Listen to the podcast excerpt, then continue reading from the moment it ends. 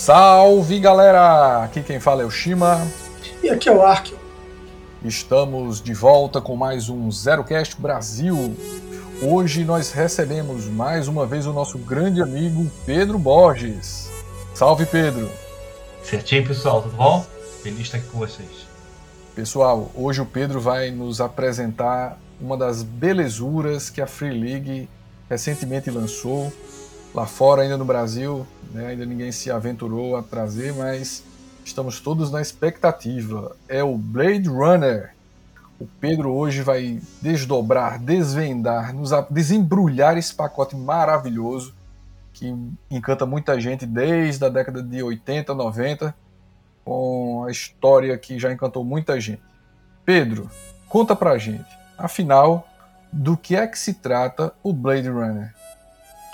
É, Blade Runner, ob, né, obviamente, se trata sobre o universo é, que é desdobrado nos dois filmes. Acho que também tem uma, uma, uma série animada, é, mas que trabalha especialmente naquela, naquele né, espaçozinho ali no, na, na, costa leste americana, Los Angeles, San Diego, Las Vegas. É, ele temporalmente está situado entre os dois filmes. Tá? A história começa em 2037. É um período em que a, a, os problemas maiores lá da, da, da caça aos replicantes está meio que dando uma baixada porque o, o Neander Wallace, né, da Wallace Corporation, é, desenvolveu o Nexus 9. É um tipo de replicante novo, perfeito seguro, que está começando a ser inserido na sociedade. Então, quando a gente explora as aventuras, você pode pegar é, os elementos de tudo que é apresentado no, no, no, no, segundo filme do Blade Runner como uma coisa nova, e é como é que as pessoas estão lidando com isso, né? Você começa a ter replicantes atuando em pontos da sociedade que antes isso nunca seria possível, especialmente dentro da polícia, e a galera policial da velha guarda acha ruim, né? É, então toda essa, essa questão, essa, essa né, a ficção científica, ela sempre traz um dilema, né?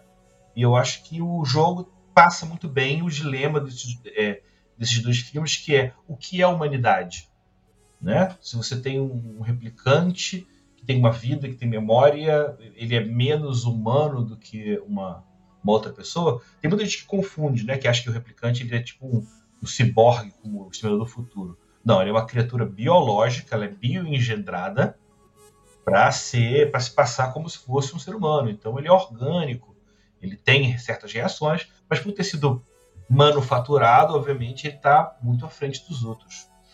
É, já de antemão, o jogo explora uma, um sistema de escolhas, de possibilidades, um elemento muito próprio. Que é o seguinte: quando você vai jogar, você pode definir que o seu personagem não é um replicante, você pode dizer, definir que ele é um replicante, ou você pode definir que, definir que ele talvez seja um replicante. Né? Como assim, aí, talvez? É tipo. É, é. Gênero indefinido? É o quê? Ao longo da história que vai ser descoberto, né? Já ah, nessa primeira O jogador não tive... sabe. Ele já é, mas ele não sabe, né? Se ele é ou não, é com, é com Game Runner. Ah. A ideia é justamente explorar essa dúvida, né? Não Porque... sei se eu sou, não. É. Como o, o céu. Ou, não, ou talvez o personagem tenha certeza que não é, mas o jogador não está fechado para essa possibilidade. É, é exato. aquele filme com Harrison Ford, né? Aquela, aquela secretária, né, ela não sabia que era uma replicante, né? A Rachel. A Rachel, a Rachel exatamente. E aí, eu já tenho uma viagem seria assim: se eu tiver um grupo de jogo, já vou pensar, olha, todo mundo pode ser, e eu tô garantindo que pelo menos um de vocês é. Para poder fazer essa mistura ficar ainda mais, mais sinistra, né? O, é, é, ligado aí a, a, como você falou, né, a questão do que é a humanidade, né? Porque o que, que vai diferenciar na prática um replicante do humano? E apesar de a gente estar nessa época, essa leva do Nexus 9, nem todos os Nexus 8 foram erradicados. Às vezes você pode ter alguns que tenham superado a questão da longevidade, ou que sejam modelos mais tardios de que uma maneira é, é, ainda estão andando por aí, né? Tem questões diferentes que você pode lidar. As investigações. Oi. Só para deixar bem pontuado, assim, é, talvez o, o, filme Blade Runner, o primeiro, ele não tenha sido muito autoexplicativo e talvez muita gente goste da apresentação visual do jogo, mas ele não tenha visto ainda os filmes, como acontece com muita gente. Mas aí eu queria saber de você o seguinte: é, qual é a pegada principal do Blade Runner? É tipo assim. É, nexos que são, ou seja, criaturas artificiais que deram algum tipo de problema e que estão é, fugindo da sociedade, são párias da sociedade, que são caçadas por humanos. O, qual é assim a essência da coisa? Porque às vezes pode parecer só mais um filme futurista em que tem alguém fugindo e alguém caçando, né? Alguém caçado e alguém caçando. Mas isso é muito Ele começa assim. Ele começa com essa simplicidade de que, né, o, o, inclusive o grupo de jogo é a humanidade Blade Runner. Né? Então, necessariamente todos os personagens dos jogadores são pessoas que têm experiência em caçar os replicantes. Mas a gente está falando de um futuro próximo, né? Que você, a humanidade ainda não é tão diferente como nos dias de hoje. Talvez a gente possa é, equiparar ele a, a, a, ao nível tecnológico de, de de um cyberspace da vida, de, né, de, um, de um cyberpunk. Né? É, ele não explora a parte da, dos implantes. Não. É, ele, ele, é um cyberpunk por. Sem implantes. Ele é um cyberpunk sem implantes. Não, a questão não, não, é que é sem implantes ou não é implantes. A questão é que o implante não importa. Né? Não é o principal do jogo. É. Eu acho que a própria maneira como os replicantes foram desenvolvidos mostra que a humanidade não pensou numa evolução na qual você botasse um objeto é, não orgânico em você. Talvez eventualmente fossem implantes, talvez você pudesse fazer um replicante só poder trocar alguns dos seus membros e aí você vai poder de repente fazer uma reposição de um, de um membro danificado. Uma fazenda de órgãos, né? É isso, torná-lo melhor, simplesmente para ser mais mais capaz, a, a linha tecnológica segue mais nesse sentido. Se tivesse uma coisa mais mecânica, mais bruta, ela não precisa ser implantada. Que nem aquela armadura. É, é, é tipo um, uma, um, robô que fica só um fiozinho que fica na sua coluna e nos seus braços. E é ele que faz o movimento pesado. Um exoesqueleto, né? né? Na verdade. Isso, um exoesqueleto. Talvez, sabe, por esse lado, você pode pensar.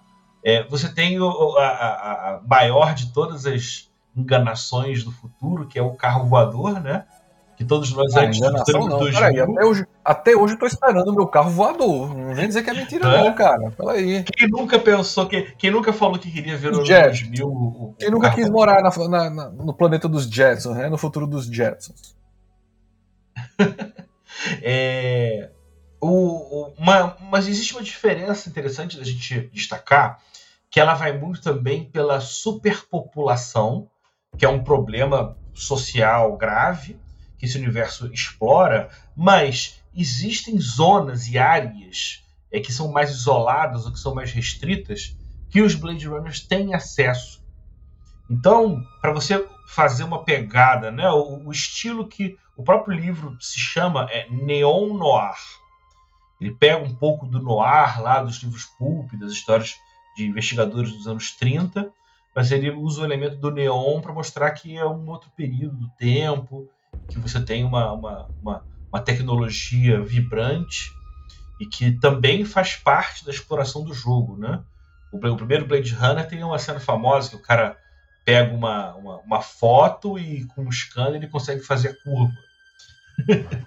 e descobriu o que tinha do outro lado da parede. Eu acho que são todas essas, essas discussões sobre até onde a tecnologia pode ir, mas meio que ainda, ainda atendendo os limites do que hoje a gente acha aceitável, vale vale vale explorar. Em então nesse jogo a gente pode explorar o high-tech também? Isso. A única coisa que o livro não tem, que eu acho que também é um pouco para reforçar o lado anos 80, é que a internet não é uma coisa assim tão, tão, tão marcante. Você tem o celular, que é realmente o, o seu gadget, que você vai conseguir fazer um milhão de coisas ao mesmo tempo, mas todas as, as atividades que esse, que, esse, que esse aparelho faz, ele não tem uma discussão muito aprofundada sobre, sobre é, é, a metalinguagem nesse sentido. É, mas, bem, então, estruturas básicas, né? É no futuro próximo, os personagens dos jogadores são uma unidade de Blade Runner, são caçadores de, de androides, é, mas que existe a possibilidade de existirem alguns androides entre eles. É uma, uma característica recente da unidade Blade Runner. Então, assim como no segundo filme, você pode fazer um cara que todo mundo sabe que ele é replicante, ele trabalha para o departamento de polícia de Los Angeles, mas claramente sofre preconceito. O, o próprio universo ele tende a dar uma equilibrada, né? Se você vai fazer um personagem replicante, ele vai ser mais capaz fisicamente do que um personagem humano normal, mas em compensação ele vai ser mal visto pelo resto da sociedade, que vai acarretar com outros tipos de, de, de problema. É, prepare-se para sofrer muito preconceito. Isso. É por isso que eles se escondem, na verdade, né? É. é. Ah, de certa forma, né, eles passam despercebidos, os Nexus 9, mais facilmente, né? Isso. Mas quando descobrem, meu amigo. Então alguns eles sabem que são e outros eles não sabem que são. Não é, sabem que são. É, então, o que, que acontece?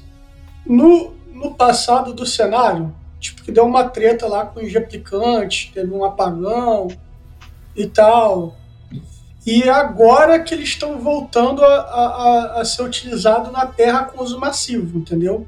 É, então você tem replicantes que caçam replicantes, os Nexus 9.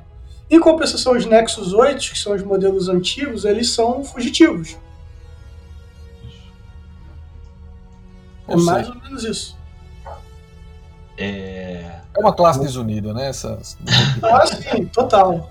Nossa, é uma classe sofrida. É, é. Eu não consigo não ter dó dos replicantes, porque eles é. é que são os pobres coitados que estão.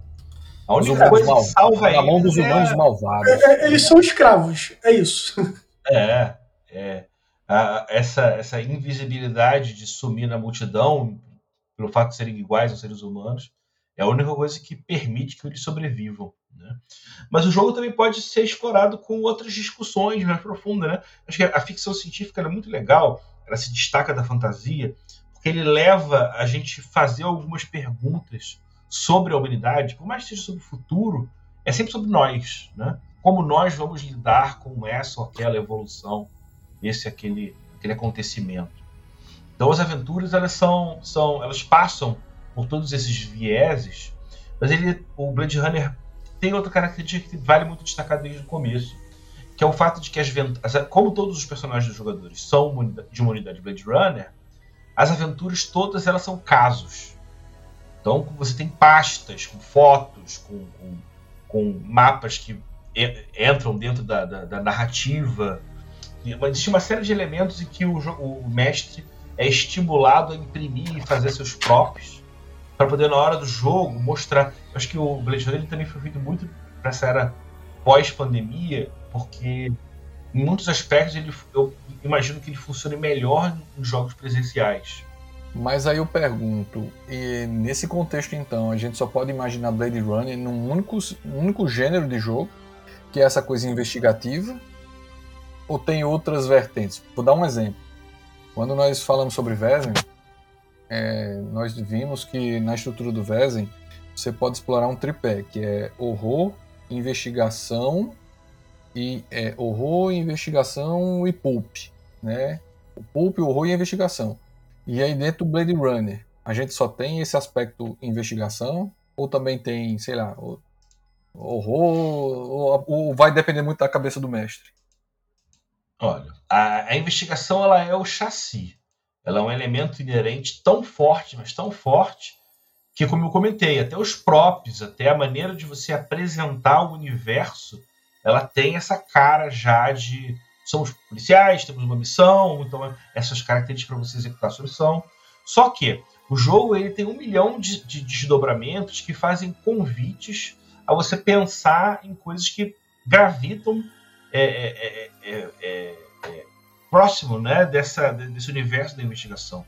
É muito forte a definição de como é que o, onde o, os personagens moram, como é que é a relação interna política dentro do departamento de polícia.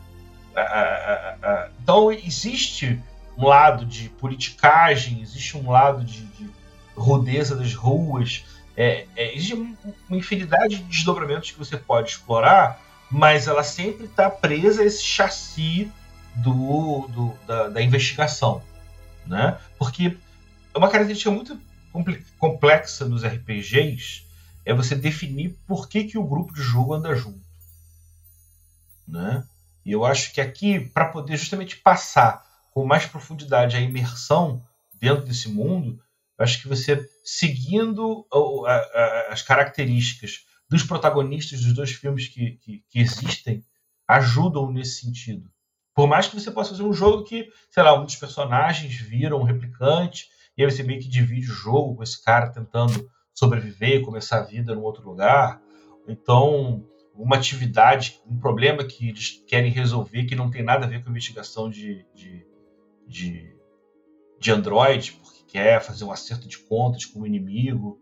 Né? Ele, ele tem muitas possibilidades, mas todas elas estão circundando a investigação.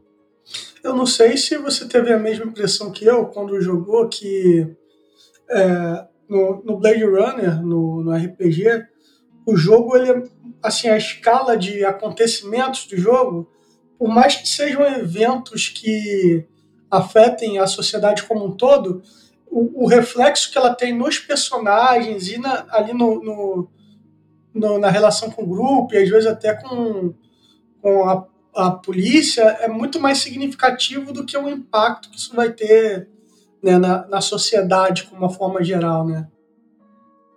É, eu, eu acho que ele tenta, como ele quer ser esse clima no ar, ele sempre vai, vai tratar é, sobre questões complexas, mas nunca ele vai dar aquele mergulho profundo e transformar o jogo numa coisa que, que, que perca o controle, né, que, fique, que fique perdida. Então, eu acho que isso é só uma, uma um artifício de defesa para você, de repente, não perder a ideia que com que todo mundo ande junto e você tente seguir um caminho de uma ideia doideira que você acha legal, né? Existem muitas opções nesse universo.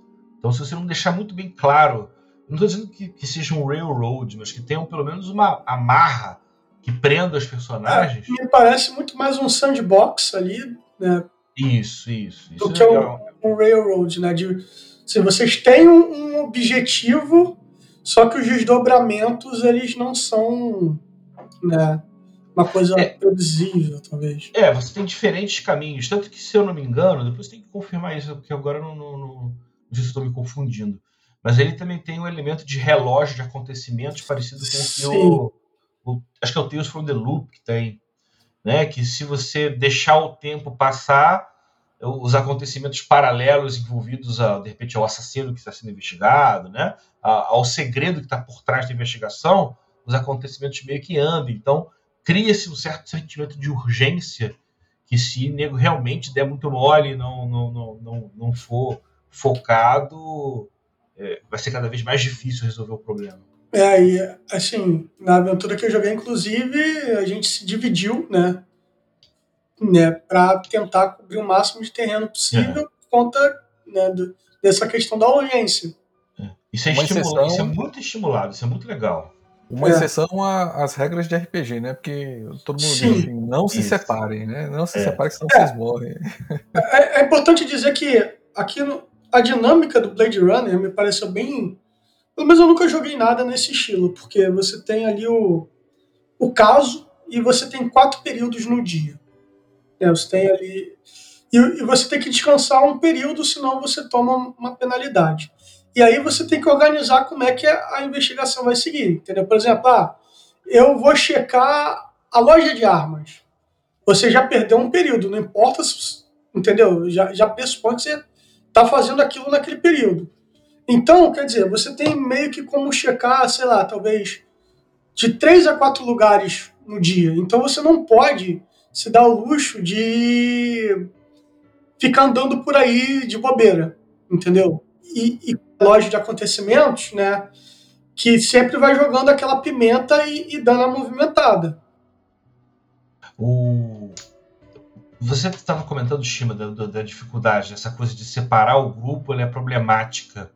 É, a gente meio que, dentro do jogo, naturalmente, meio conseguiu resolver isso pelo fato de que está todo mundo usando a, mesma tecnologia. Você tem o, o, o celular dele chama Kia, é, Knowledge Integration Assistant.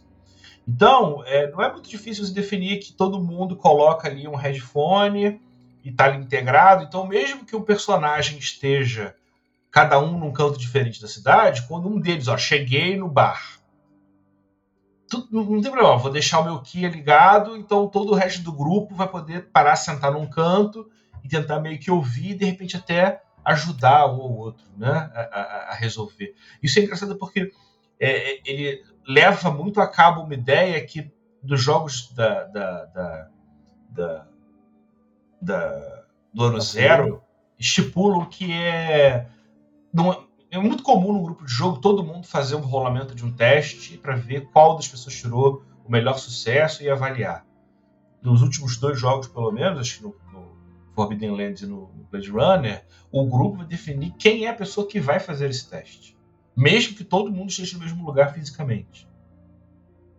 Tá? Interessante. E aí, integrando essa ideia, então, então por que a gente não, não eleva isso ao grau de que as pessoas não precisam estar fisicamente presentes né? É interessante, porque se for uma coisa física, só o cara que estiver presencialmente ali vai poder resolver. Mas um teste de conhecimento, um personagem que está num outro canto da cidade, mas que está integrado ali via Kia, ele pode fazer o teste para andar uma parte da investigação. É, no Pedro. jogo que eu joguei, a gente fez isso via chat, né? Que a gente criou ali o, um chat que é tipo onde a gente coloca as provas que vão para a polícia, entendeu? Faz aquele registro ali de provas e ali a gente também podia pedir auxílio aos outros jogadores que não estivessem na cena. Uh, Pedro, já que a gente adentrou nessa análise já do sistema em si do jogo, eu queria fazer uma pergunta para você assim. Normalmente cada jogo do ano zero, eles é, cada jogo incorpora uma novidade, pelo menos é uma tendência que a gente tem visto, né, nos últimos jogos. Se você pudesse dizer alguma inovação que o Blade Runner trouxe dentro da franquia IE0, é, você apontaria o quê? Ou será se é... ele caiu na mesmice dos jogos? Eu sei exatamente o que é. Que para mim é a grande joia do Blade Runner. É o seguinte, é, é, o jogo, o RPG como ele é jogado, ele é muito comum ser dividido em dois estilos. O dos dados estranhos, que geralmente ele é interessante para você receber resultados absolutos. Conseguir, não conseguir, atingir esse ou aquele número ou não. E a pilha de dados, na qual você consegue avaliar a gradação de sucessos. Né? Cada um tem o seu problema, né? O, dados estranhos é difícil porque você não, é mais complicado você trabalhar a gradação. E na pilha de dados, você tem uma tendência dentro dos sistemas a você exagerar na quantidade de dados. Às vezes cria aquela confusão que os dados caem da mesa, ou fica uma quantidade meio que burocrática de ficar contando tudo. E eles conseguiram encontrar a solução mais elegante possível que é o meio termo dessas duas coisas. Ele usa dados estranhos, é, mas a evolução ela não vem pela quantidade de dados, né? Todo mundo que conhece no zero, né? Usa-se dados de seis lados, na qual o sucesso é apenas seis. Agora não. Agora você só joga dois dados, muito eventualmente três, na qual um dado é o seu atributo e o outro dado é a sua especialização. E aí a gradação ela é pelo tipo de dado. Quem é muito ruim tem 6, quem é normal é um D8, quem é muito bom é um D10, quem é excelente é um D12. E aí a contagem dos sucessos é de 6 a 10 dá um sucesso, 11 ou mais, não, de 6 a 9 dá um sucesso, 10 ou mais dá dois sucessos. Então você sempre vai rolar no máximo do, é, três dados, por que três? Quando você tem um teste com vantagem, você repete o dado de menor valor que você está usando no Essa teste. dinâmica a gente acha no Twilight, Twilight 2000. É bem interessante, é inovadora, foge à regra do D6 e assim, ela traz uma pegada bem, bem interessante para o jogo, de fato. É muito elegante você só jogar dois, três dados para fazer o teste e ainda assim trabalhar numa, numa gradação de sucessos Sacou? Pra mim, eu acho que Blade Runner A pessoa até economiza na compra dos dados, né? Não precisa mais comprar aquele kit com 20 dados ali. Vamos jogar 20 dados aqui no meu teste. Você, você dá um uso melhor aos dados do D&D também, né? Eu, é, eu, eu acho importante porque, assim, eu, como. Eu sou muito tacanho nesse sentido, né? Se você fizer uma análise da contagem de segundos que alguém leva para fazer um teste no RPG, você tem uma variedade muito grande. Um, um, teste ele pode ser resolvido em dois ou três segundos, num, num teste ultra simples, mas às vezes ele pode levar sete, oito segundos se for tipo aquele sistema antigo lá, joga tantos dados, fica com tantos, soma para atingir um número base, dependendo de quanto que passou, você tem um sucesso maior ou menor, entendeu? É, eu tenho Vai ser o taco, 20 a 7. então não sobe, aí pra, é. vai para 25 segundos. 9 fora segundos, nada, né? 9 fora nada. É, é, Meu então, amigo. O sistema tem que ser rápido, tem que rolar o dado, olhar e saber se descobriu ou não. Se você não conseguir descobrir depois que rolar o dado em menos de dois segundos, no, na minha característica de hoje em dia, você falhou. Sacou? Por quê? Porque você dá uma dinâmica que você vai matar. Muitos rolamentos podem transformar uma barriga narrativa dentro da sessão, o que é muito comum acontecer no combate. Né? Só hoje em dia a gente está eh, cortando esse cordão umbilical do, do, do wargame, né? do, do board game, e trazer uma coisa mais simples e, e, e dinâmica no combate dentro do RPG, né? Mas, cara, se eu tivesse que falar alguma coisa é essa. Eu não sei se Twilight veio antes ou não, mas essa característica é, cara, muito boa.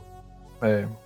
Muito boa. É uma dinâmica que, é, de fato, não é tão, digamos assim, incorporada, até porque tanto o Twilight quanto o Blade Runner ainda são jogos que não vieram para o Brasil, então deve ser pouca gente que conhece.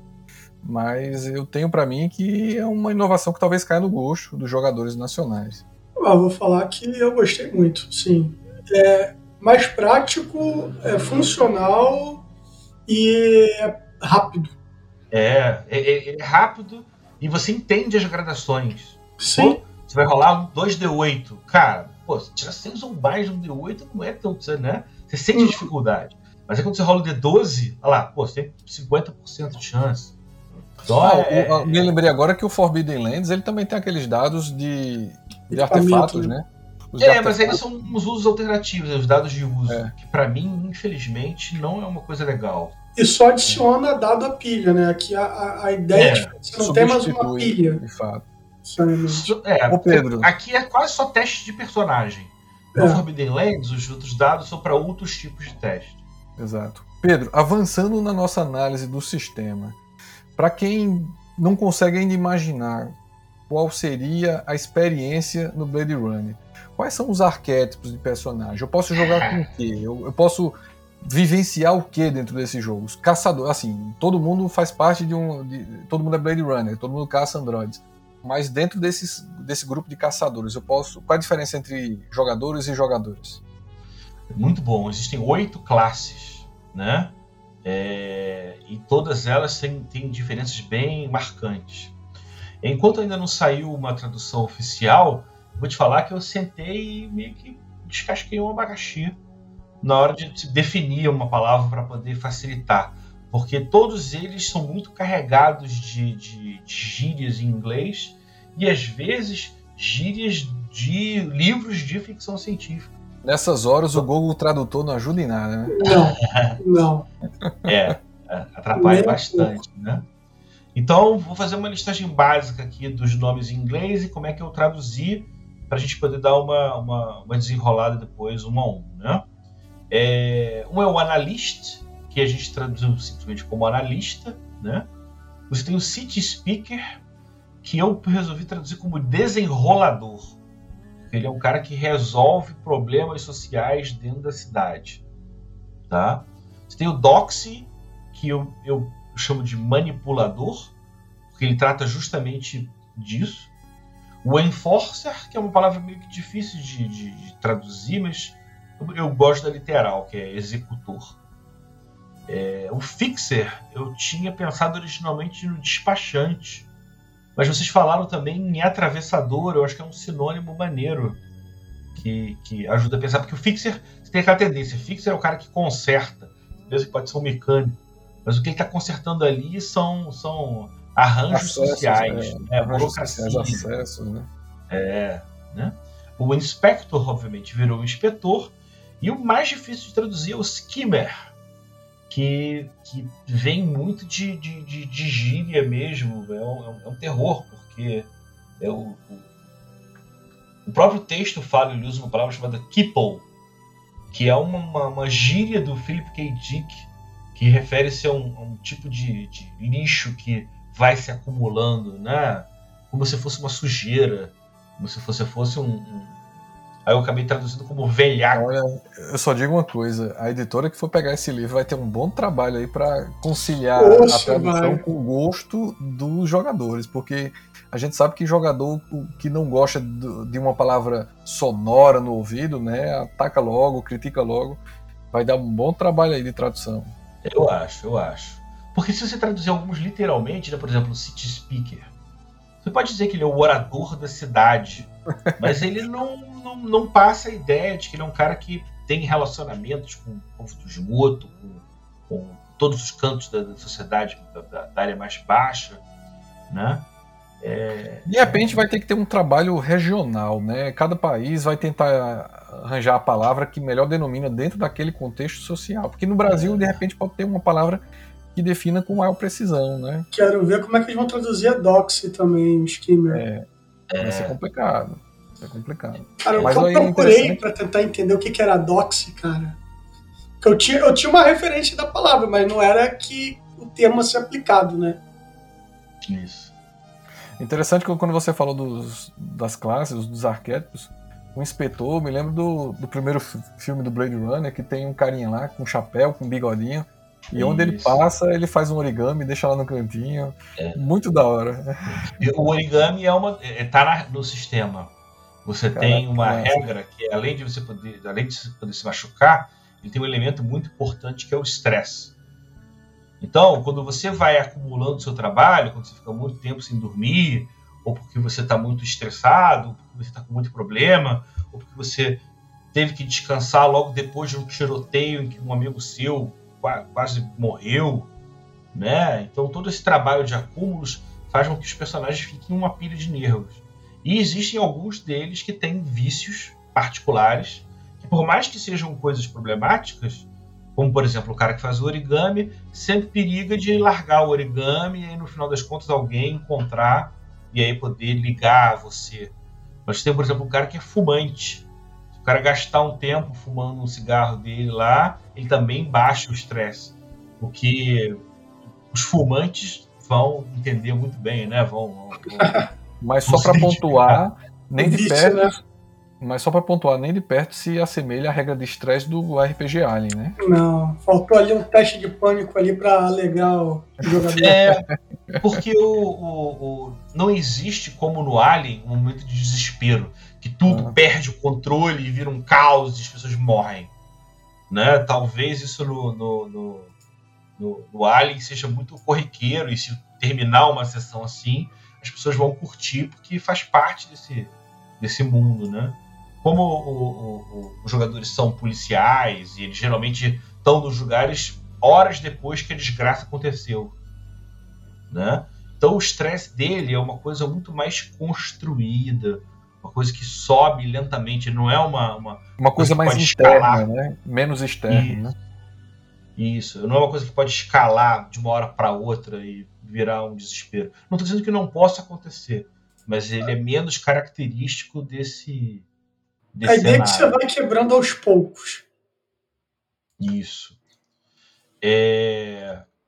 Outro elemento importantíssimo que eu acho sensacional é que as pessoas do, que conhecem o ano zero meio que já conhecem, mas a fórmula como ele é usada é muito legal, que é o sistema de criação por tabelas, né? O Forbidden Lands, ele até foi uma ideia que ele, ele é muito usado, mas ele até vem numa, num, folhetinho encadernado separado do livro básico. O Twilight tem, tem isso também. É, muito bom. Né? E é, é, bom porque você. É, é eu, os livros que eu escrevo têm isso, entendeu? é alguém sentar, um criativo, e botar ali no papel trocentas ideias para na hora do jogo de verdade o mestre ter um, um, um baita conselheiro, um baita material ali de, de, de, de, de consulta, né? Mas existia um elemento rolado que é o mais importante de todos, eu acredito que esse seja o diferencial do Blade Runner também, se eu estiver errado, aí vocês vão ter que me ajudar. É, você tem é, uma memória-chave e um relacionamento-chave. Tá? É. A, a sua memória-chave é um evento marcante na sua vida que, quando você é humano, é, é, ela existiu de verdade, e quando ela, você é replicante, não necessariamente. Tá? Mas é uma memória que vai marcar a sua personalidade. No caso é, dos replicantes, elas são memórias implantadas, né? É, eu não duvido que você até possa fazer que um replicante que teve vida um pouco mais tenha tido uma memória é, é, é depois do, do, do, de ter sido ligado, né? É, Mas a fato. discussão sobre a, o, fato da memória ser uma coisa efêmera, mesmo para quem é humano e para quem viveu aquilo, ela é muito legal, porque é, a memória é como isso está marcado na cabeça do personagem. Às vezes a realidade é até outra coisa, o acontecimento foi outro. Tá? É como você é... se lembra de. É, não, porque não, às vezes o que aconteceu de verdade, os desdobramentos, é. né? Eles, eles são, são diferentes. Essa questão da verdade ser um ponto de vista é emblemática quando eu vi uma imagem na internet do príncipe William ele fazendo um 3 com a mão, quando você olha de frente, e tem uma outra foto batida no mesmo instante pelos paparazzi, e ele tá fazendo como se estivesse estirando o dedo. Né? É a mesma imagem, só que vista de pontos de vista diferentes e retratam opiniões distintas, porque alguém vai dizer o príncipe estirou o dedo, e na verdade o príncipe estava mostrando três, né? Mostrando três dedos na mão. Eu fiz um então... estudo no mestrado sobre isso, que chama Realidade é Percepção. Você tem uma quantidade de desdobramentos disso que para você usar como criador de história é muito bom. Existe um, um, existe um escritor japonês, eu não vou conseguir lembrar o nome dele agora, mas ele tem uma, uma, uma, uma análise que é muito famosa. São cinco pessoas cegas apalpando um elefante. E aí cada uma delas vai fazer um relato completamente diferente sobre o que elas acham que é o elefante. Porque uma apalpa a tromba, outra apalpa o rabo, outra apalpa o corpo né? E subjetivamente a vida é assim. Esse elefante da, da, da, da avaliação, ela é a realidade. Cada uma percebe de uma maneira diferente e você pode trabalhar essa, essa que é real ou não, muito no, dentro do, do, do Blade Runner. Mas vamos continuar. É, você tem a memória, ela é uma coisa sua mais interna.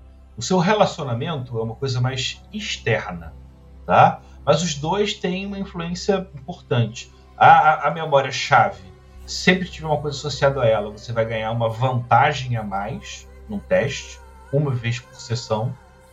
E o de relacionamento, eu vou ter que depois dar uma, dar uma olhada com calma, agora eu não tô, não tô me recordando como é que ele se aplica. Eu acho que tem uma coisa na contagem da humanidade, que a gente vai falar mais já já. É, Outro ponto importante também, a gente estava falando das classes, todo mundo é Blade Runner, todo mundo, pelo menos teoricamente, também tem que rolar o período que está dentro da força. Então você vai rolar um D12, e se você tirar um ou dois, você é um novato, se você tirar de 3 a 6, você é experiente, 7 a 10, você é um veterano, e 11 a 12, você é um, um uma geração passada, né, um old timer.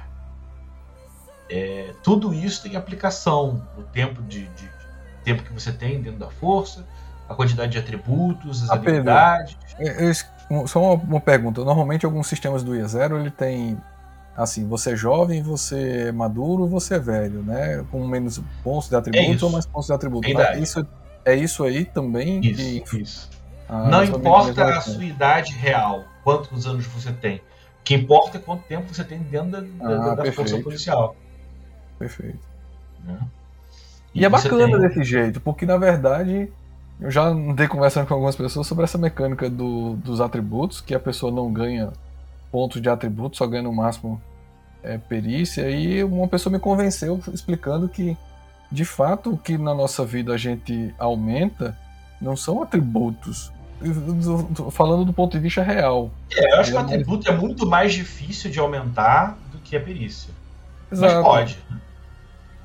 E acaba que sendo que todos nós temos atributos imutáveis na vida.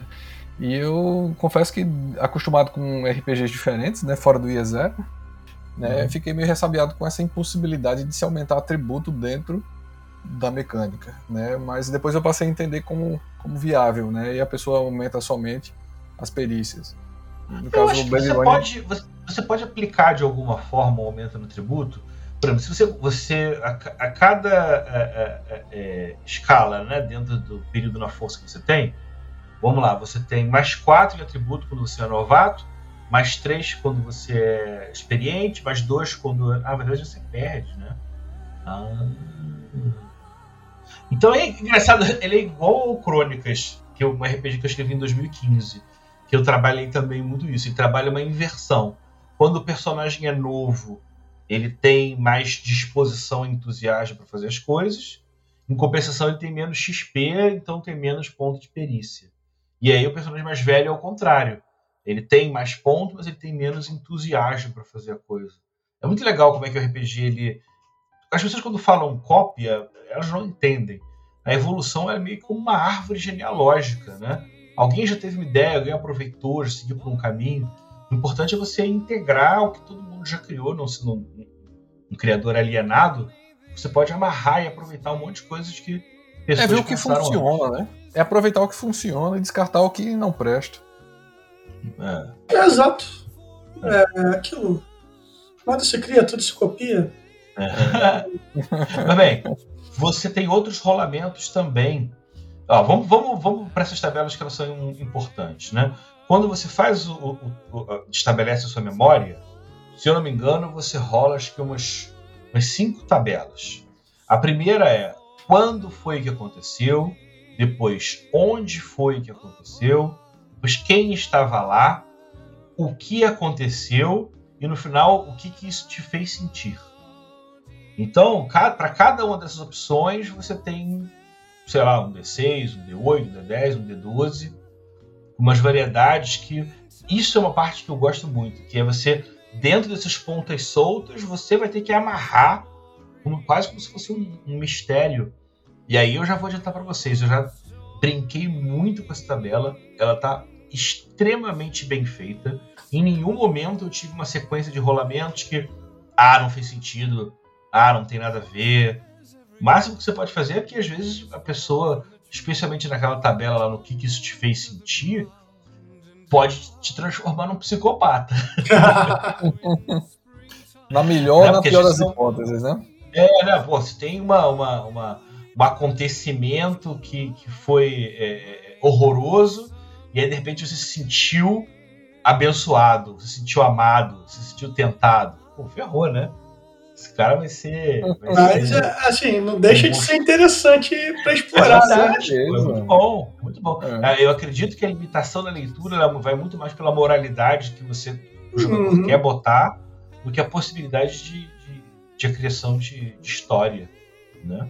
Qual o problema, é. de repente, o jogador ser o antagonista, né? um antagonistazinho ali perdido? É, você tem muitas amarras que podem, que podem ser feitas. Eu acho que também ajuda bastante o mestre a inserir mais elementos para o jogo, além do que a gente estava conversando, do que ser só a, a investigação, né? O relacionamento chave, eles são só três tabelas. É... Deixa eu lembrar. Com quem é, como é que era esse relacionamento e o que estava acontecendo. Ele é meio tenso em alguns momentos porque você eu sempre fiquei com medo, né? Porque, de novo, tem bastante, sacou? Então ele é feito de uma maneira que você até pode evitar, mas você pode ter um relacionamento que seja um pouco, é, por exemplo, pedófilo. É, é complicado. Né? É, não é? Então, nesse sentido, o mestre tem que tomar muito cuidado e sempre estabelecer um sentido de que calma, antes de eu ler o que está acontecendo aqui, deixa eu olhar para o grupo que eu estou mestrando, para ver se eu não quero Nesse caso, uma... aquele, aquele formulário né, de mesa segura também. É. É. Assim, é, é, outra parada que é importante é que, tipo assim, não é porque é um jogo de investigação que os temas não sejam pesados. Às vezes é pesado pra caramba, assim, de, é. de, de um modo até mais complicado, porque vem muito disso. Ele tem um. Ele puxa ali para um desenvolvimento do personagem que às vezes as pessoas mais sensíveis né? Pode ter ali um sangramento, algo do tipo. Eu concordo com você, cara. Eu acho que o jogo ele é muito bem escrito e ele, como ele vai tratar sobre investigações policiais no submundo, cara, você vai mexer com pô, o fundo do ralo, né, cara? É, é, é, tudo na escala do Seven, né? É, então, exatamente. É, é importante destacar esse tipo de coisa. Óbvio, você vai fazer um jogo para crianças, o jogo ainda vai ter liberdade de você fazer uma parada chapa branca. Mas quando você tenta correr atrás daquilo que ele te propõe, ele pode te levar a uns lugares. É interessante porque ele vai te levar a lugares sombrios, mas no final você pode, pode prender o fato de Mas, Pedro, cá entre nós, eu não vejo o Blade Runner como Tarja 16 anos. é, eu, vejo, eu vejo um RPG com um tema muito maduro, tanto para o mestre quanto para jogador. Assim, um mestre que não seja veterano, ele dificilmente ele vai conseguir fazer uma boa mesa de Blade Runner. Então ele não vai ter boas referências, senão vai virar um fantasia medieval no futuro, né? E acaba que desnatura. Então eu acho que para pessoas mais jovens, é, eu particularmente deixo registrado que eu não consigo visualizar como um, um RPG aconselhado, aconselhável. Né? Então por isso que nesse caso eu digo que tem que se ter a maturidade para jogar desde o início. Né? E maturidade, uhum. diga-se de passagem, jogadores experientes adultos que deem, obviamente, autorização ao mestre ou exponha ao mestre desde o início quais são os seus gatilhos para que o mestre tenha cautela na hora de abordar determinados assuntos. É. Eu acho que um bom mestre, experiente, acima de tudo, ciente da, do, do, do, da sua posição, ele consegue mestrar para um grupo de crianças. Talvez crianças que tenham acabado de ver o filme, e aí fazer uma coisa meio quase que um railroad de, de, de investigação, dá para fazer. Tá? Mas eu concordo que o, o, o, mestre, a pessoa que vai ter o livro, que vai ler, que vai, vai digerir o que está ali dentro, não é muito aconselhável para gente muito novinha, não. É, vamos lá, a gente ainda vai falar de promoção e humanidade. Isso é muito legal também. O jogo ele não tem XP. Você tem é, promoção. Você ganha pontos de promoção. Então você pode usar para as mais diversas coisas. Você pode é, aprender desde melhorar a sua ficha, né? Como de repente ganhar uma especialização nova, é, uma, uma conexão, você é, é ter acesso a materiais, a objetos reservados, né? Então é, é, é legal porque vai muito além da, da, só do conceito da ficha, mas sim de coisas que você pode conseguir durante o jogo. E a humanidade, e é, isso é muito legal porque mesmo o replicante Nexus 8 mais fugitivo e tido como um monstro, ele tem a sua própria humanidade, ele tem uma, uma memória-chave, né? Você ganha, acho que, um ponto de humanidade quando você usa a sua memória-chave ou interage de uma maneira funcional, legal. Quando você interage bem dentro da história, o seu relacionamento-chave. Olha, tá aí o que a gente estava. a resposta do que a gente é. levantou lá atrás, né? Ou quando você falha um. Quando você é replicante e você falha o baseline test, aquele teste de replicante, né? Sim. ser exposto. Aquela é. entrevista, é, né? Aparece Isso. no segundo filme, né? É. O, o, o Kay lá fazendo. Pra ver se ele tá ok. Isso ali te, te, Aquele teste meio que faz brotar em você uma humanidade, mesmo que seja por um viés torto, mas que te dá essa, essa pontuação, né? É, e aí, nesse sentido, acho que a humanidade é o que permite você aumentar os seus skills. E o mais legal de tudo, não dá para ter tudo. Geralmente você tem que fazer uma opção, né? O, o, ali você vai ser colocado em um dilema onde você pode se dar bem em um e se dar mal no outro. É. Você pode trabalhar bastante isso, né? Isso é muito bom.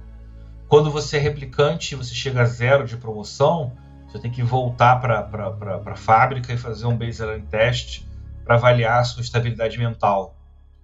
E aí pode fazer com que você tenha alterações, problemas. E, é, na pior das hipóteses, você perde um downtime ali de 4, 8 horas só de ter que ficar sendo testado novamente. Cara, é muito, muito interessante. Mas eu acho que tem uns pontos ainda. Voltando a quem é da, da, da, da delegacia, você também pode rolar o lugar onde você mora. Você pode é, estabelecer alguns outros pontos pessoais. Você também tem é, é, especialidades que a, você geralmente já ganha algumas dependendo da sua classe, mas quando você desenvolve o personagem, você pode acumular mais pontos nesse sentido. E aí funciona também muito, muito bem. O jogo trabalha também com talentos, como é, Vezem, Forbidden Lands e. É, são essas, são essas especializações. Especialidades, é. Eles, é, eles, é, a denominação é especialização, então. Specialties, é. Specialties, ok. É, também, você... é, Twilight 2000 também trabalha com esse nome. É assim, é só um bônusinho, não, não é aqueles talentos que tem. É, não é. É, é, é uma poderes, coisa que a explicação vai ter tipo umas três linhas. É. Nunca vai ser uma coisa muito elaborada. Né? É, por exemplo, sei lá, você tem o origami. Quando você faz o origami, você tira um ponto de estresse. Ou então, quando você é uma pessoa de, muito sociável, né, o people person, você pode ganhar um segundo relacionamento chave. Né? Você pode ser um, um, um sniper, você ganha vantagens em testes de armas de fogo. Lembra lá atrás, quando você faz um teste com vantagem, você ganha um dado a mais do do tipo de dado de teto mais baixo, né? Então você tem toda essa, essa gama de possibilidades. Não fique achando que, que você é de uma classe que você vai ter uma coisa exclusiva, que muitas das vezes é, é, você depois pode pegar uma habilidade que uma outra classe tenha. Ali é muito mais para você se orientar no começo de jogo. É, afinal de contas, é todo mundo é, do, do, mesmo departamento, né, de certa forma. Então, todo mundo ali é uma espécie de detetive. Você só tem um caminho mais, né, não é nada muito exclusivo. Aí uma dúvida, é, esse departamento é um órgão público, né, o governo, ou não? É, é, é a delegacia de Los Angeles, é, é uma ah, subdivisão da delegacia. Não é nada privado, uma corporação, umbrella da vida aí? Ou... Não, não, não. Perfeito. Tanto que você tem uma relação é, é, é, de, de. Por mais que seja um mundo desses de decadência político-social, a, a ordem da delegacia ela consegue ser um pouco. É, é, é, passar ao largo das influências das megacorporações. Né? Você vê a sombra dela é. A todo momento. Não se preocupe com isso. É, eles vão atrapalhar você, eles vão te incomodar, mas dificilmente vai chegar o seu superior e vai falar: olha, recebi a ordem de parar o que vocês estão procurando. Né? Seria um, uma questão muito mais comum se, se fosse o um mundo real em que as corporações influenciassem a polícia, né? Como é aqui. É, cara, alguns pontos importantes que a gente não falou, acho que poderia talvez até marcar um próximo programa.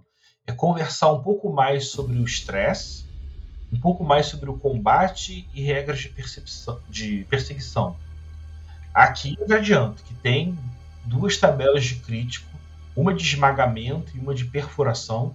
Eu não sei por que razão eles não fizeram uma de, de corte, mas ela é bizarra.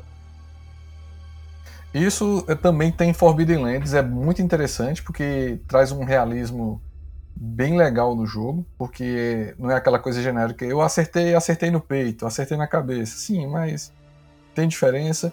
E como a gente sabe que no IA 0 tem as tabelas de crítico e cada crítico tem uma consequência diferente, acaba trazendo né, uma, uma vantagem para os jogadores optarem por determinados tipos de arma, né? para combater com isso ou com aquilo. Isso é bem bacana. É.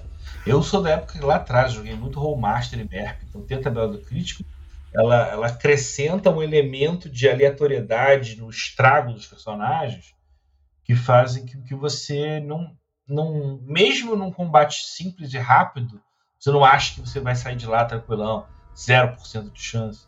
Fora que alguns dos, das opções já meio que te remetem aos filmes, né? Você tem uma opção lá que os seus dedos saem quebrados, então você tem desvantagem para apertar o gatilho, igual o Deckard no final do, do, do, primeiro filme. É verdade, não tinha pegado essa referência, não. Depois que o cara pega o dedinho dele ali e cresce. É, é, quebra, né? Tem é. essa opção no crítico e você pode ter, passar por esse mesmo perrengue, né? Mas tem lá as opções de matar. E aí vale um detalhe interessante, porque o, o crítico ele é sempre no D12 e o, os resultados fatais sempre são o 10 e o 12. Eu acho que eles tiraram do 11 e levaram para o 10 para ter aquela ideia de que 10 é um número redondo, né? Uhum. Mas é engraçado, no, no por exemplo, no, no, no esmagamento, no 10 você quebra o pescoço e fica paralítico. No 12, o seu crânio é esmagado, você morre na hora. Mas o 11, que em teoria seria pior do que o 10, a sua, a sua pelvis é, é esmagada, então você não, não mexe, acho que da cintura para baixo. Né? E na um perfura... o outro é só tortura, né? É, aleja, mas aleja de leve. É. e, no, e no, na perfuração, o 10 é o tiro no coração que mata na hora, ou o 12 é o tiro na cabeça que mata na hora, mas o 11 é um tiro na perna que deixa o cara rastejando. Interessante isso, né? É. Pois é, pessoal. É, o papo está maravilhoso. Vemos que Blade Runner tem uma infinidade de temas, oportunidades e assuntos a serem discutidos, mas infelizmente o nosso tempo está acabando. É, é Arkel, você quer se despedir do nosso amigo Pedro Borges. Cara, sempre um prazer estar aqui com o Pedro. Sempre dá vontade de continuar, né? A gente ainda tem muita coisa para falar, falar da Los Angeles, falar da perseguição. Então já está convidado aí para um próximo, né? Janeiro, eu tenho o Pedro já é nosso sócio daqui, então é. você já tem a cadeira cativa. Já abre a geladeira aqui. Já pode chegar chutando com o pé, fechando com o pé, botando os pés na mesa de centro, fica à vontade, cara. Que isso, eu agradeço a liberdade que vocês oferecem, mas para poder voltar aqui de novo tem que me comportar um pouquinho. É o seguinte, você caça alguns nexos da série 8 e depois você volta. Isso. Vou, vou, vou fazer esse, esse trabalho pro, pro público do, do podcast. Vou sentar, dar uma lidinha e tentar. Da mesma maneira que a gente conseguiu pintar um quadro bem, bem conciso, mas ao mesmo tempo bem amplo do que é o jogo, o que ele tem de, de, de pontos fortes. Né? Depois a gente até pode ter uma outra discussão sobre os pontos delicados, né? Não vou dizer que seja ruim no sistema, porque ele realmente está muito bem feito. Mas existem alguns pontos em que a gente pode tentar. A gente até falou um pouco sobre isso, sobre questões sensíveis. Mas eu, eu sempre, como game designer, sempre gosto de avaliar o produto como um todo, né? Sim, claro. a gente também não pode fazer só um trabalho chapa branca e pelo menos não dar uma fuçadinha para procurar alguma coisa errada. procurar os podres aí. Como eu conheço alguém, nunca dê nota 10 a, a ninguém nem a nada, porque senão não estimula a aperfeiçoamento, é né? Tem que ser assim. Pois é, pessoal, nós vamos ficando por aqui. Agradeço muito de coração ao Pedro Borges, que ele já fica aqui o convite para ele retornar, falando mais sobre os pontos que não foram ditos hoje. Inclusive, já deixo aqui que eu quero ouvir a opinião dele sobre a, a qualidade gráfica do livro eu já vi ah, Sensacional, nossa, a gente, a gente, nem chegou nesse ponto, né? É, mas é um vamos, livro de vamos, arte. Vamos ter parte 2 desse podcast. Então, já deixo aqui, vamos marcar com o Pedro. E eu quero agradecer a cada um de vocês que ouviu o nosso podcast. Caso vocês queiram entrar em contato conosco, busquem-nos no Facebook, está lá ZeroCast Brasil, no Instagram também. E quem quiser mandar um e-mail para nós é zerocastbrasil.gmail.com. Um abraço a todos e até o nosso próximo podcast. Até mais, pessoal!